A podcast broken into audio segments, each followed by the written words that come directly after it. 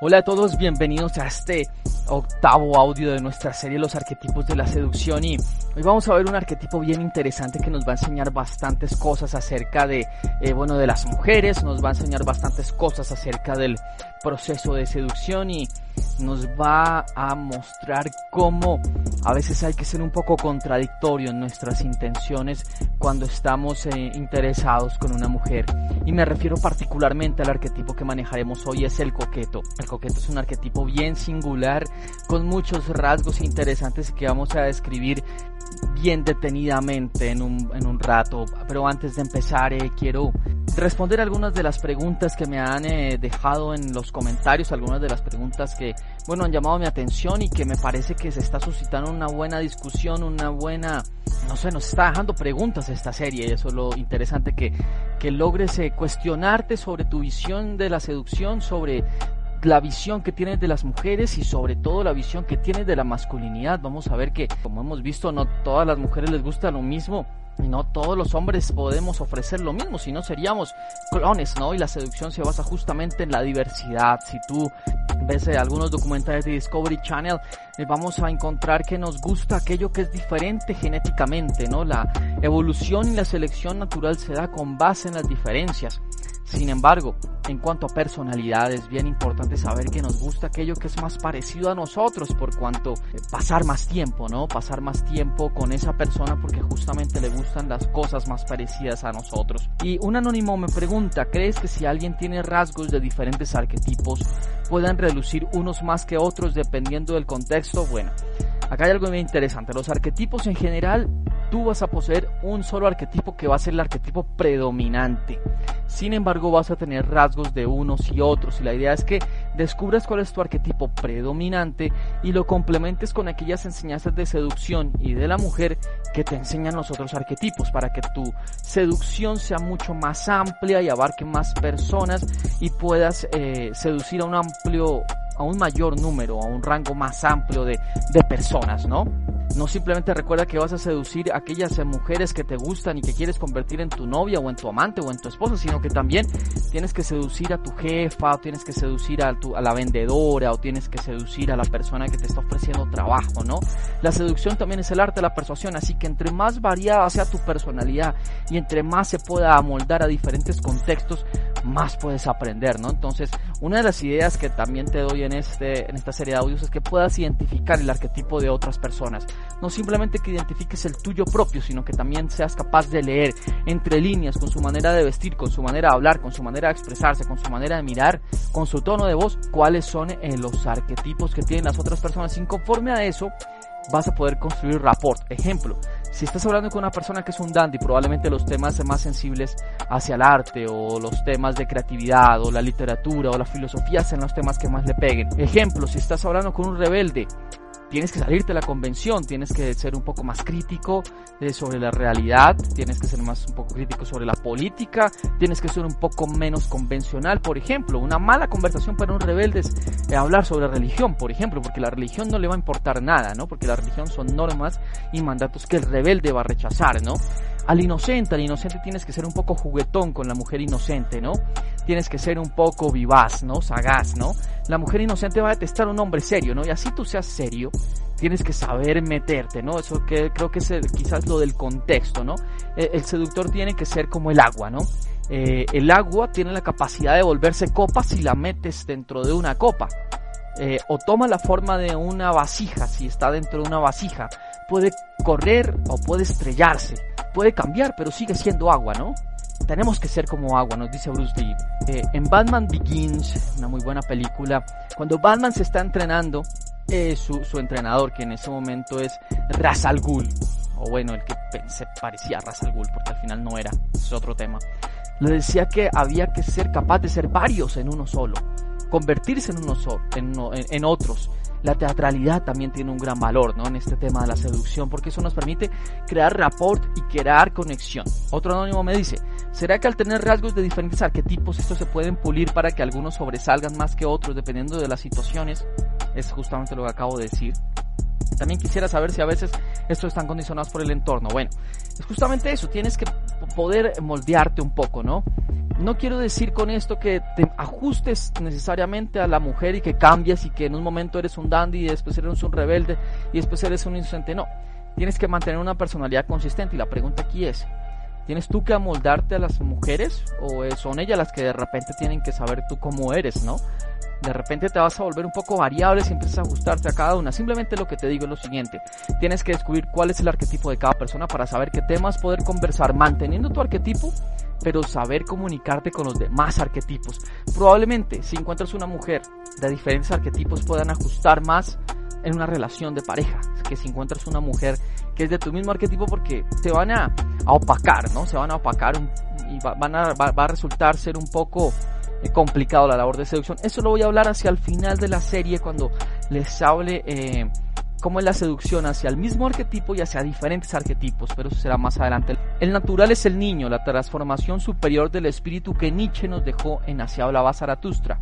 El niño es capaz de crear sus propias reglas, es autosuficiente, tiene voluntad propia y vive libre de prejuicios y recuerdos que le lastiman. El niño es el verdadero superhombre. Por esta razón, yo concuerdo en que el natural es el arquetipo que le permite al rebelde ser rebelde, al dandy ser dandy y a la sirena ser sirena, que permite ser como queremos ser. Me parece un excelente aporte y yo también creo que Nietzsche en sus obras nos hablaba un poco sobre esa inocencia, sobre empezar de cero, sobre eh, la transparencia que tenemos al contemplar la realidad. No hay cosa que más se enamora a una mujer de un hombre que parece ver con nuevos ojos todos los días un amanecer o, ver, ver, ver las cosas y se puede maravillar con ellas como un niño se maravilla y dice wow los niños se maravillan siempre están preguntando por qué no tienen prejuicios no no, no se sesgan la mente cuando una persona dice esto no se puede hacer el niño dice ¿por qué no se puede hacer? ¿quién dijo que no se puede hacer? ese es el espíritu que se halla detrás del niño que es el complemento perfecto para los demás arquetipos alguien me hablaba del mentalista la serie El Mentalista y si tú ves el mentalista siempre anda con las manos en los bolsillos ¿no? y es algo interesante ¿no? el mentalista proyecta timidez. Pero lo interesante es que detrás de la timidez del mentalista se ubica alguien interesante que cuando habla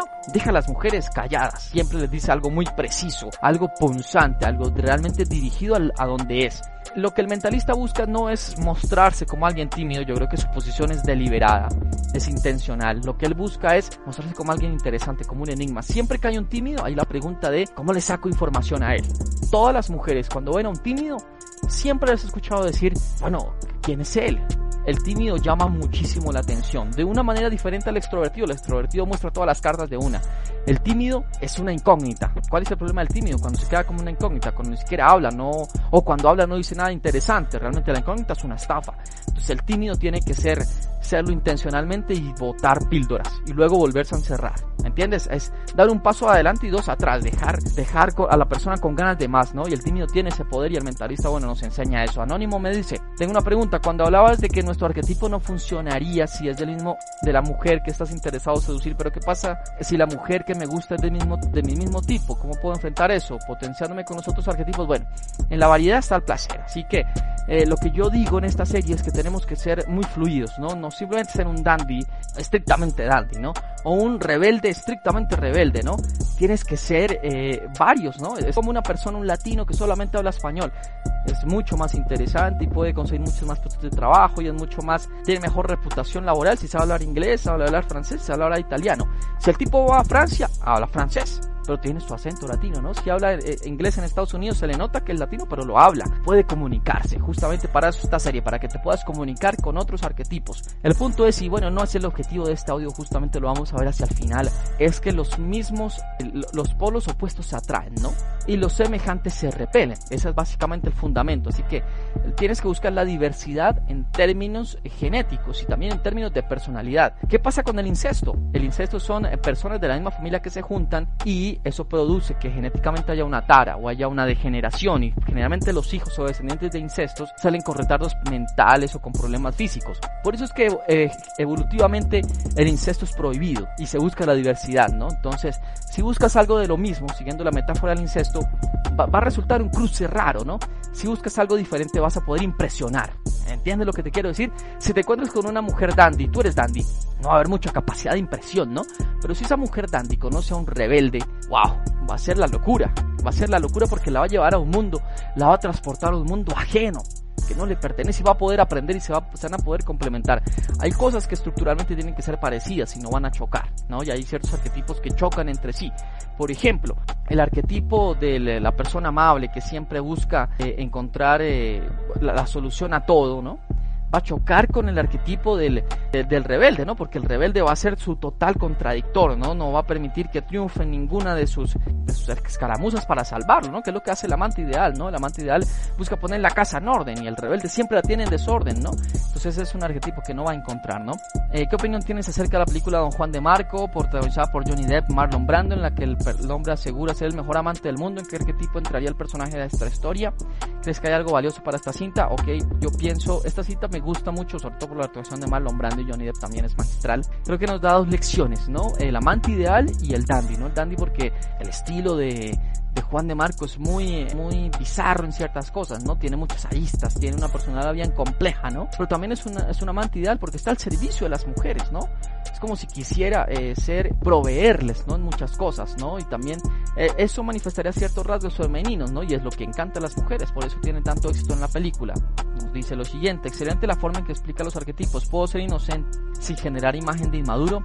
Bueno, acá hay, acá hay algo interesante y es que no necesariamente ser infantil significa ser inmaduro muchos de los niños quizás son mucho más maduros que los adultos, ¿no? Y ser adulto no significa ser totalmente maduro, ¿no? Hay muchos adultos que realmente son adolescentes, ¿no? Caracteriza a un adolescente, uno, tiene casa propia, dos, no tiene trabajo estable y tres, no tiene relaciones estables. Yo conozco muchos adultos de 35 años que no tienen casa estable, viviendo donde los papás, no tienen trabajo estable, están desempleados o viven un trabajo que cada seis meses tienen que cambiarlo, no tienen novia. Son un adolescente a pesar de que tenga 35 años. Entonces el punto es, puede ser muy juguetón, pero reflejar madurez, ¿no? El niño no tiene que ser necesariamente niño en todo. Ejemplo, si estás en una discoteca tienes que ser un poco niño y juguetón, ¿no? Si sales a un parque o la invitas a un, a un plan un poco convencional, como ir a un parque de diversiones, ir a un circo, ir al barco meta, tienes que ser un niño. Pero si están hablando de un tema serio, tienes que ser un varón y tienes que ser un hombre, ¿no? Tienes que mostrar carácter, ahí es cuando se ve la madurez, ¿no? A pesar de que eres juguetón, echas bromas y tal. En los momentos serios, ahí es cuando despiertan la madurez, ¿no? Así que el niño no tiene que ser necesariamente niño, ¿no? Si siempre es niño, es inmaduro. Pero si lo alterna con rasgos de adultez y de carácter, pues se va a notar claramente que es simplemente un matiz, ¿no? Y que tiene simplemente un espíritu juvenil encerrado detrás de un adulto maduro que toma sus decisiones claras y que tiene un proyecto de vida. Arquetipo clasificarías a Steven Tyler, ¿no? Steven Tyler es el clásico músico eh, rebelde pero también con rasgos dandy, ¿no? Rasgos artísticos, ciertos amaneramientos, pero para mí su rasgo principal es rebelde, ¿no? Y la música que él vende, su look y toda su apariencia es de rebeldía, ¿no? Eh, yo no busco una relación a muy largo plazo, espero que no me tomes a mal, ya que siempre he tenido este tipo de relaciones y casi nunca tuve un rollo de una noche, yo creo que hay que probar de todo y soy muy joven aún, estoy completamente de acuerdo. Cada persona tiene las necesidades de acuerdo al periodo de edad que manifiesta, ¿no? Mi consulta es la siguiente, continúa Franco. Las mujeres son muy distintas, por lo tanto se sienten atraídas por diversos arquetipos y uno puede suponer que arquetipo le atrae a cada mujer, pero no por lo que dicen, sino por los distintos rasgos de conducta. Tú no solías a tomar ciertas características de cada arquetipo. Yo pensaba, ¿por qué no mostrar mis rasgos según el arquetipo que le gusta a la mujer que quiero, no como esposa? ¿Por qué?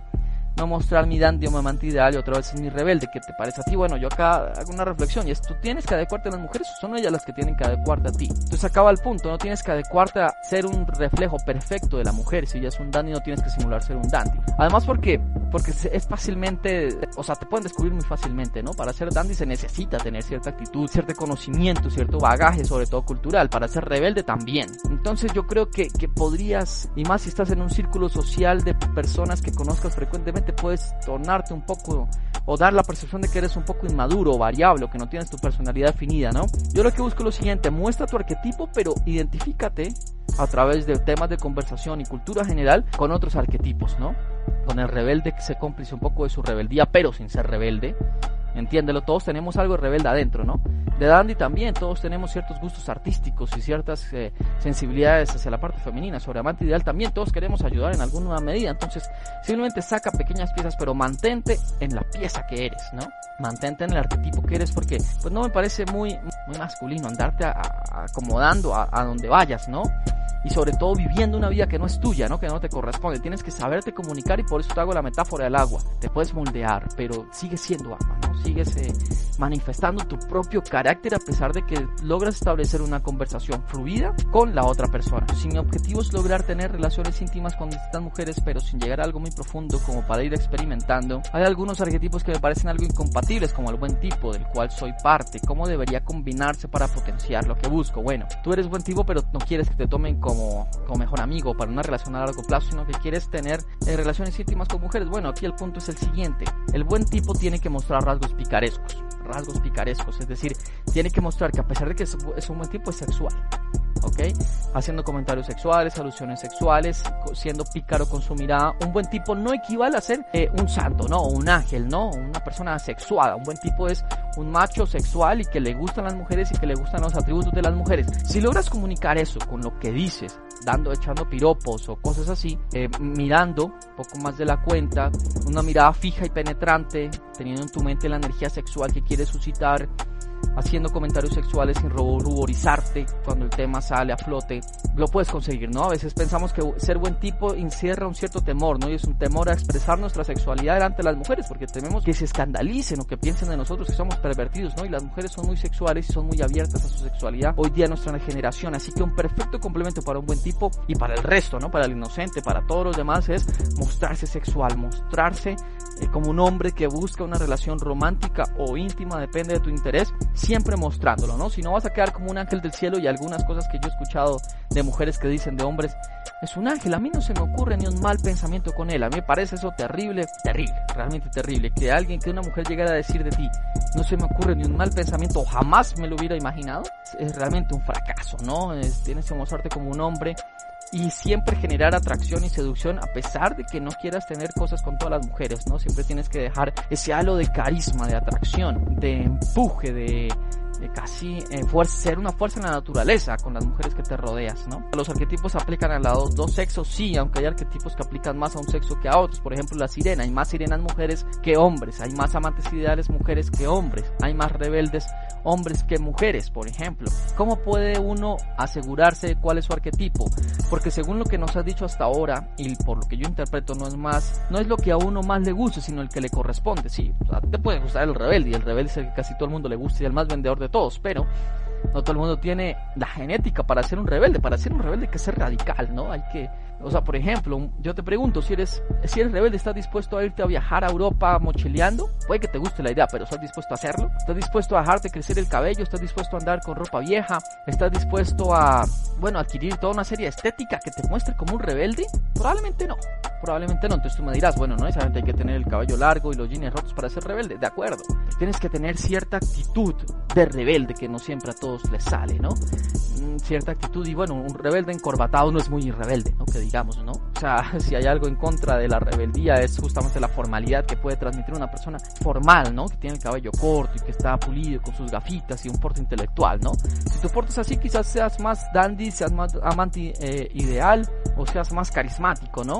Entonces eh, siempre es un poco eh, complicado uno meterse en, en, roles que a veces no le caben, no le quedan grandes, ¿no? Tengo una duda acerca de cómo son las mujeres, dependiendo en el país que vivan, es decir, si su forma de ser cambia o en otros lugares tengan otra forma de pensar, ya que no es lo mismo tratar de calibrarse con colombianos y con mexicanos, totalmente de acuerdo. Acá hay algo interesante, de acá va a salir un libro que habla sobre arquetipos culturales. Es un libro destinado sobre todo al marketing, ¿no? Entonces saca ah, algunas tendencias y hay un capítulo que justamente estoy leyendo en este momento, que ahora no te quiero compartir porque hasta ahora lo estoy leyendo, que habla sobre patrones de seducción dependiendo de las culturas.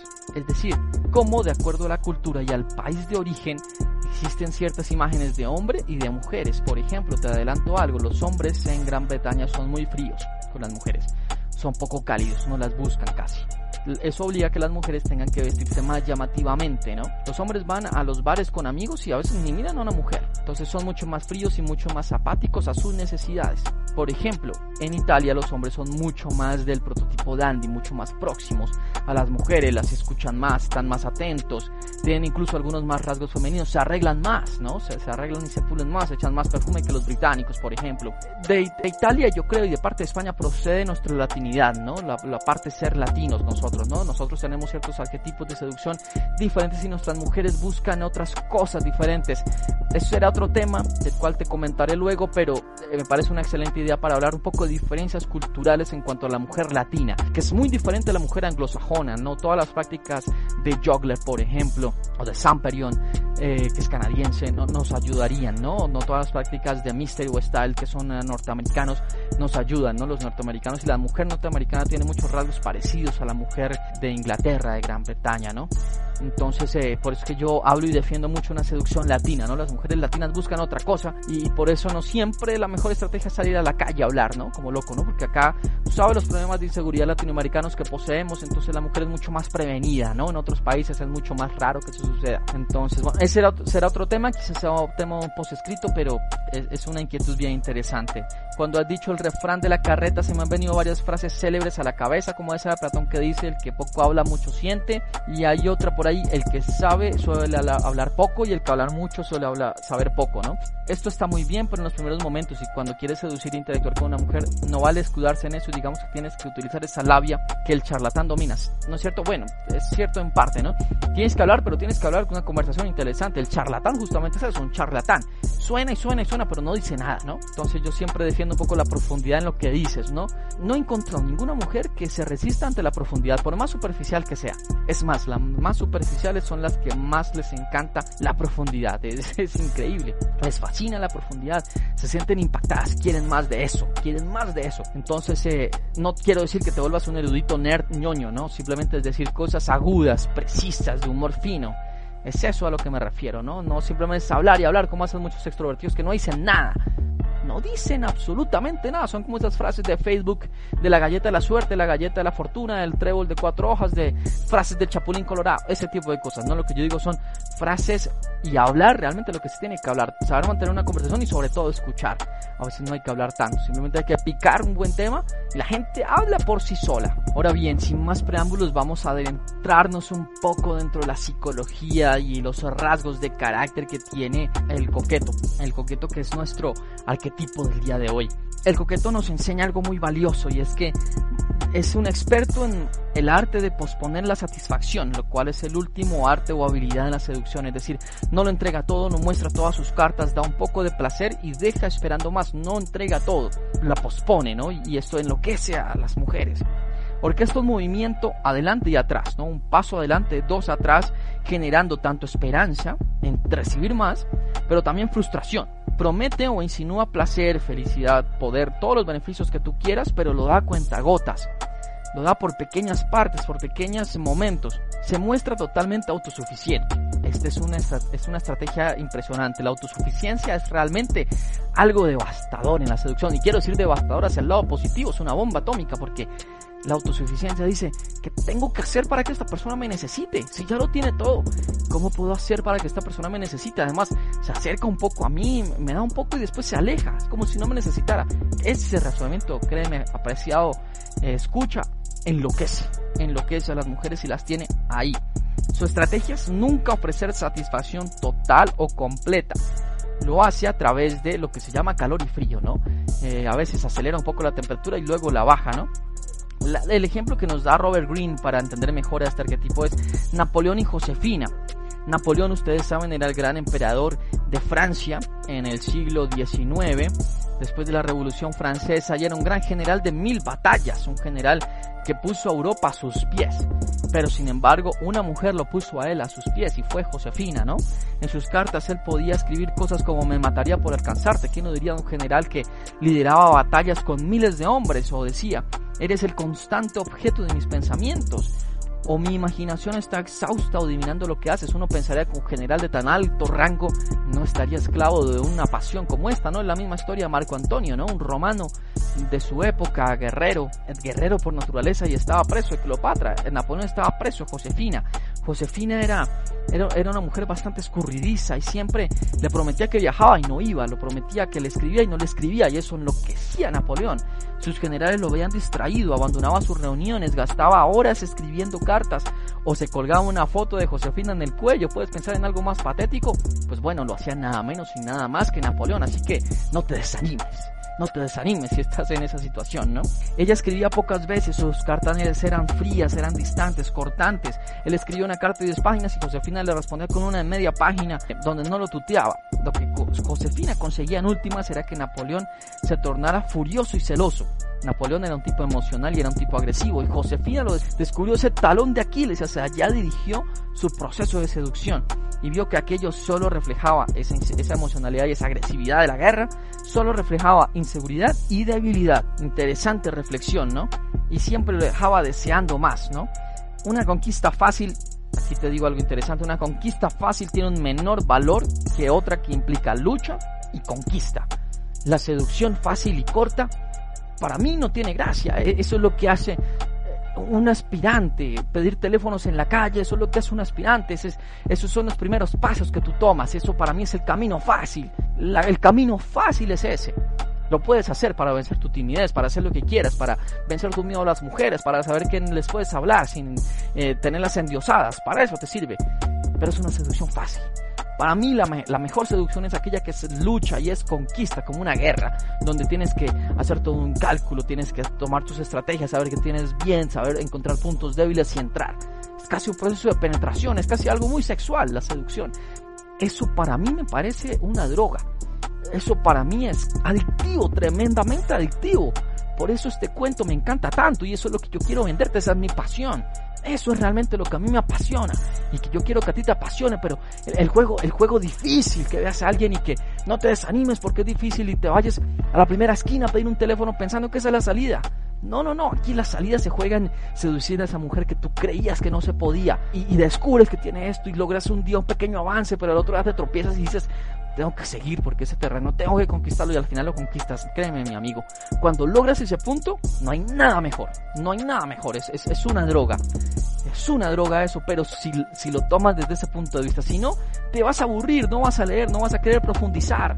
Justamente el que sea un reto hace que cada día quieras aprender más y que inconscientemente si quiere, siempre quieras volver por aquí una y otra y otra y otra vez aprender más de seducción en los libros, en los audios, en donde quieras conocer más y más mujeres para conocer su personalidad, qué es lo que busca. Y no solamente la seducción en cuanto a conquista sexual, sino en todo en la interrelación como seres humanos. Pero bueno, ya me estoy extendiendo hacia otra, parte, ¿no? Nosotros sentimos emociones hacia, lo que nos cuesta trabajo. Lo que no nos suscita trabajo lo, lo, abandonamos fácilmente, ¿no? Y nos encanta aquello que no podemos poseer del todo. El gran poder en seducción es la habilidad de, de voltearse. Buscar algo, dar la vuelta y dejar que los otros te persigan, posponiendo su satisfacción, buscando más que ellos busquen más de ti en vez de que tú estés limosneando más su atención, sean ellos. Cuando tú, tú volteas y pares decirte, ellos te digan, hey, por favor, un momento, necesito más, necesito más de ti, necesito saber más de ti. Quizás no te lo digan con esas palabras, pero con su actitud y con otro tipo de palabras te lo van a decir. Te van a decir que eres una incógnita, que eres variable, que necesitas necesitan más de ti, eso es lo que logra el coqueto. Muchos se calculan mal y se rinden pronto preocupándose de que el otro pierda el interés, entonces votan todas las cartas, ¿no? Votan todo, todo, todo el interés, todo, de una, toda la energía volcada sobre esa mujer porque si no lo voto pierde el interés y se me va. Y se entregan muy fácil, se entregan del todo pensando en que con eso van a tener poder gran error de la seducción. Quizás uno de los primeros errores que uno comete en seducción es ese. Pensar que tiene que entregarlo todo para tener poder con las mujeres y para que ellas no pierdan el interés. Perdón, pero una de las cosas que, que la seducción enseña es que no tienes que jugar como, como un sujeto pasivo, es decir, como si estuvieras buscando trabajo. Entonces tienes que interesarle y limosnear el interés y, y que te apruebe, no. Tienes que ser lo suficientemente interesante para que ella busque ser la que cautive tu interés que ella diga, oh, ¿cómo hago para interesar a este tipo que parece ser tan autosuficiente, que parece que ya tiene todo controlado? ¿Cómo puedo yo interesarle? Ese es el cambio del juego.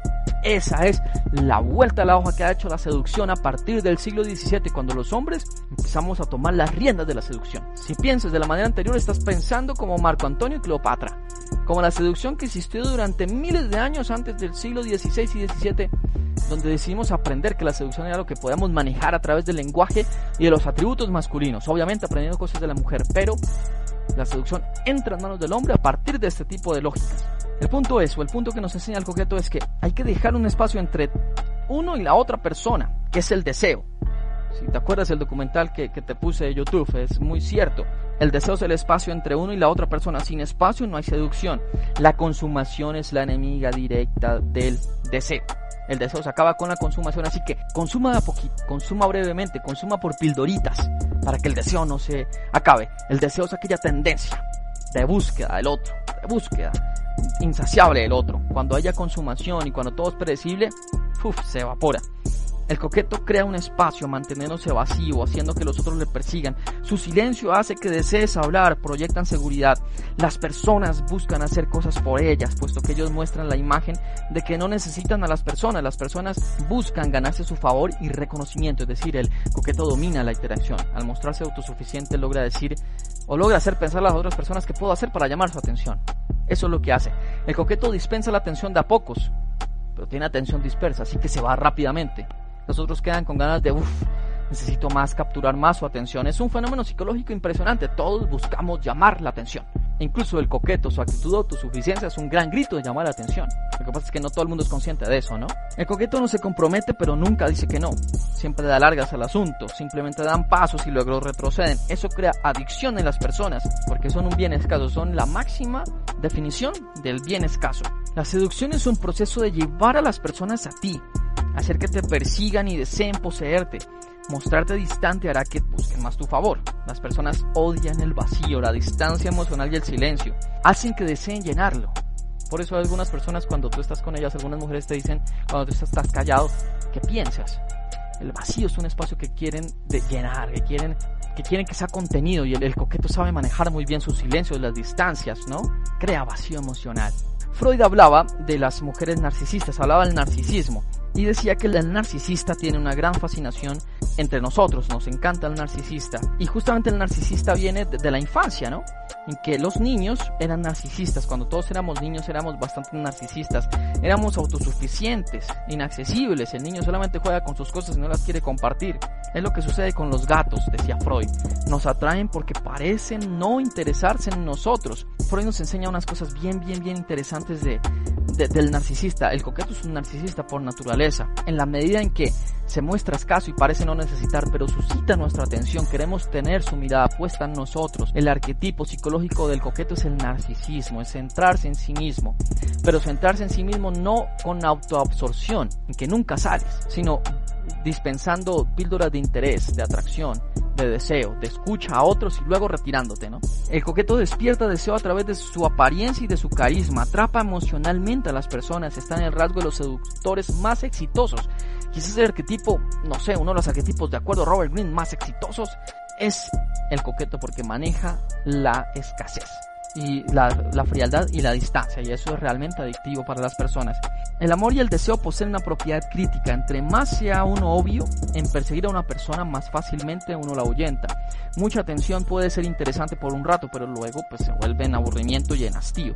Eh, mucha atención implica o, o, deja entrever cierta debilidad, cierta necesidad, lo cual es una combinación fatal. Los coquetos han entendido eso y buscan mantener a su objetivo fuera de balance, sorprendido, intrigado, en misterio. Eh, ellos construyen todo su, arsenal de seducción con base en el misterio que incita a la imaginación. La distancia a veces genera rabia, genera inseguridad. ¿Será que está pensando en mí? ¿Qué está haciendo? ¿Será que está con otra persona? ¿Será que está en el trabajo y ni siquiera se acuerda de mí? ¿Será que me piensa? Genera temor porque tememos no gustar o no tener suficientemente interés. La esencia del coqueto es el retroceso poner la palanca de cambios en retroceso después de que estás en tercera, con la consabida retirada emocional. Las personas no soportan la retirada emocional. Si tú le pones mucha atención a una mujer después de un tiempo, dejas de llamarla un par de días o de invitarla o algo así, la vas a tener ahí, a pesar de que lo disimule, pero tú vas a saber el mecanismo interno de su psiquis y de sus emociones. Va a estar ahí, va a estar preguntándole a sus otras amigas en el chat, en el messenger, ¿qué pasa? ¿No me llama? ¿Será que hice algo mal? Eso quizás nunca lo sepas, pero así es. Nuevamente el narcisismo, Freud lo definía cuando éramos niños, pasamos por una fase narcisista que es inmensamente placentera. Autosuficiencia, autoconcentrados, tenemos muy poca conciencia de la necesidad del otro, así es el niño. Luego somos socializados y se nos enseña a poner atención en los otros. El coqueto nos recuerda el placer que sentimos al ser narcisistas. Y la socialización nos traiciona hasta cierto punto, haciendo que necesitemos su atención. Es decir, la estrategia psicológica del coqueto es muy, muy intrincada. Utiliza el narcisismo como una manera de ser autosuficiente, pero se vale de la socialización que a todos nos enseñó a buscar la atención y a despertar interés. Por eso es que el coqueto nos interesa, o la coqueta nos interesa. estamos socializados para aprender a captar la atención del otro. Y cuando él no la dispensa, ese es un reto para nosotros. Necesitamos estar ahí, en su radar. Entre menos eh, parezca necesitar a, las otras personas, más los demás se sentirán atraídos hacia ti. Te lo repito, entre menos parezca necesitar otras personas, más los demás se sentirán atraídos hacia ti. No quiero decirte que te vuelvas en una cápsula y te encierres como un agorafóbico, sino que dispenses atención de a pocos siendo una persona muy interesante, necesitando por momentos, pero luego retirándote dando afecto por momentos, pero luego retirándote. No hay que confundir la autoabsorción con la agorafobia. Estar demasiado concentrado en ti mismo que ni siquiera sales, ¿no? No significa hablar solo de ti y no prestar atención, ¿no? Serás como, como un médico, atento a su paciente, pero luego distante. Si tú vas a donde un médico estás enfermo, el médico te pregunta de todo. Tú sientes que te puso atención, pero tú crees que el médico te va a llamar después para saber cómo seguiste. Eso nunca va a pasar. Precio amigo, jamás va a pasar. Así es el coquete. El introvertido con confianza en sí mismo es seductor y se ajustaría a este coqueto. Puede ser coqueto. Es que el tímido tiene tanto potencial. Yo a veces digo, ¿por qué nos frustramos tanto? Porque somos tímidos. El tímido tiene todo por delante. Absolutamente todo por delante. Te lo digo yo que he sido tímido, tímido rehabilitado. Y mi rehabilitación consistió justamente en eso en que supe encontrar la parte sexual, en que supe encontrar la parte interesante, la parte carismática y la parte emocional. Eso te va a disparar al 100. La coquetería, nos cuenta Freud, era tradicionalmente atribuida a las mujeres, ¿no? Freud de hecho habló del narcisismo justamente a propósito de la mujer. Una gran seductora del siglo XVI, Ninon de Eclos, era una cortesana francesa y era una coqueta, ¿no? Era favorecida temporalmente, pero no se obliga a dar placer, ¿no? Porque lo haya dado, dice, tengo que darlo todo ya, ¿no? Y los hombres hemos adoptado esa figura de, la coqueta, la hemos adoptado a nuestra psicología masculina, adaptándolo a nuestros rasgos de carácter de varones, ¿no? La coquetería fue adoptada por los grandes seductores de los siglos XVII y XVIII que envidiaban el poder de las mujeres con su calor y frío. La coquetería en últimas no tiene género. El coqueto debe tener la capacidad de excitar a su objetivo. La atracción puede ser sexual, como el brillo de una celebridad, debe atraer. El coqueto envía señales contrarias que estimulan respuestas contrarias, llevando el objetivo a la confusión. El coqueto, obvio, revelará sus intenciones claramente, pero él prefiere la ambigüedad y la contradicción. ¿El patrón cuál es? Mantener a la otra persona fuera de balance. La estrategia es muy efectiva. Si tenemos placer con algo, deseamos volverlo a sentir. Es, es justamente la adicción, ¿no? Cuando tú tomas algo quieres volver a sentir, si eso algo te dio placer, ¿no? Y así es, el, el coqueto sabe ese mecanismo y simplemente cuando la otra persona quiere más, él se aleja, ¿no? Y simplemente vuelve manteniendo el control, ¿no? Los objetos nunca son celosos, pero son maestros en despertar celos, crean triángulos de deseo. Te hablan de otras amigas, te hablan de otros amigos, te hablan de otras personas, de otro círculo más amplio que quizás puede tener su interés mientras que tú no. Ojo, tienes que luchar por mi interés porque hay competencia. Eso es lo que hace el coqueto, ¿no? Esa es la triangulación, es extremadamente seductora. Freud era de porción narcisista y un coqueto, ¿no? Él lo llamaba el tengo el complejo de Dios, ¿no? Freud siempre mantenía una distancia entre él y sus estudiantes. Mantenía su vida privada como un misterio. Todos deseaban saber de la vida de Freud. Todos absolutamente giraban en torno a Freud pero no giraba en torno a ninguno. Qué interesante, ¿no? ¿Cuáles son los peligros? Que juegan con emociones volátiles. El amor se puede devolver en odio. Deben hacer las cosas con mucho cuidado, ¿no? Presentan mucho calor y frío. Las personas, en vez de amarte, o mientras te aman un poco, pueden terminar odiándote pueden hacerte la vida cuadritos. Pueden despreciarte profundamente porque los se van a sentir traicionados emocionalmente, ¿no? Sus ausencias no pueden ser muy largas, ¿no? Tienen que calcular un poco el frío, ¿no? Que no se enfríe demasiado la cosa, ¿no? Y sus distancias tienen que estar seguidas de sonrisas ¿no? De cercanías, ¿no? Deben saber manejar el tiempo, el tiempo es clave, cuándo acercarse y cuándo alejarse sin dejar enfriar mucho y sin dejar que el resentimiento invada a la otra persona, ¿no? Este juego tiene límites, ¿no? Justamente lo interesante y lo que hace apasionante y adictivo este juego de la seducción, ¿no? Eso es todo por hoy he dedicado un buen tiempo a esto. En el próximo arquetipo va a ser algo bien interesante. Vamos a ver el carismático, ¿no? Entonces, eh, quiero dejarte con ese pensamiento. El carismático es realmente fantástico. Si este, si esto te han gustado, el carismático te va a encantar. Entonces, muchas gracias por escuchar. Que comience la cacería y hasta la próxima. Muchas gracias.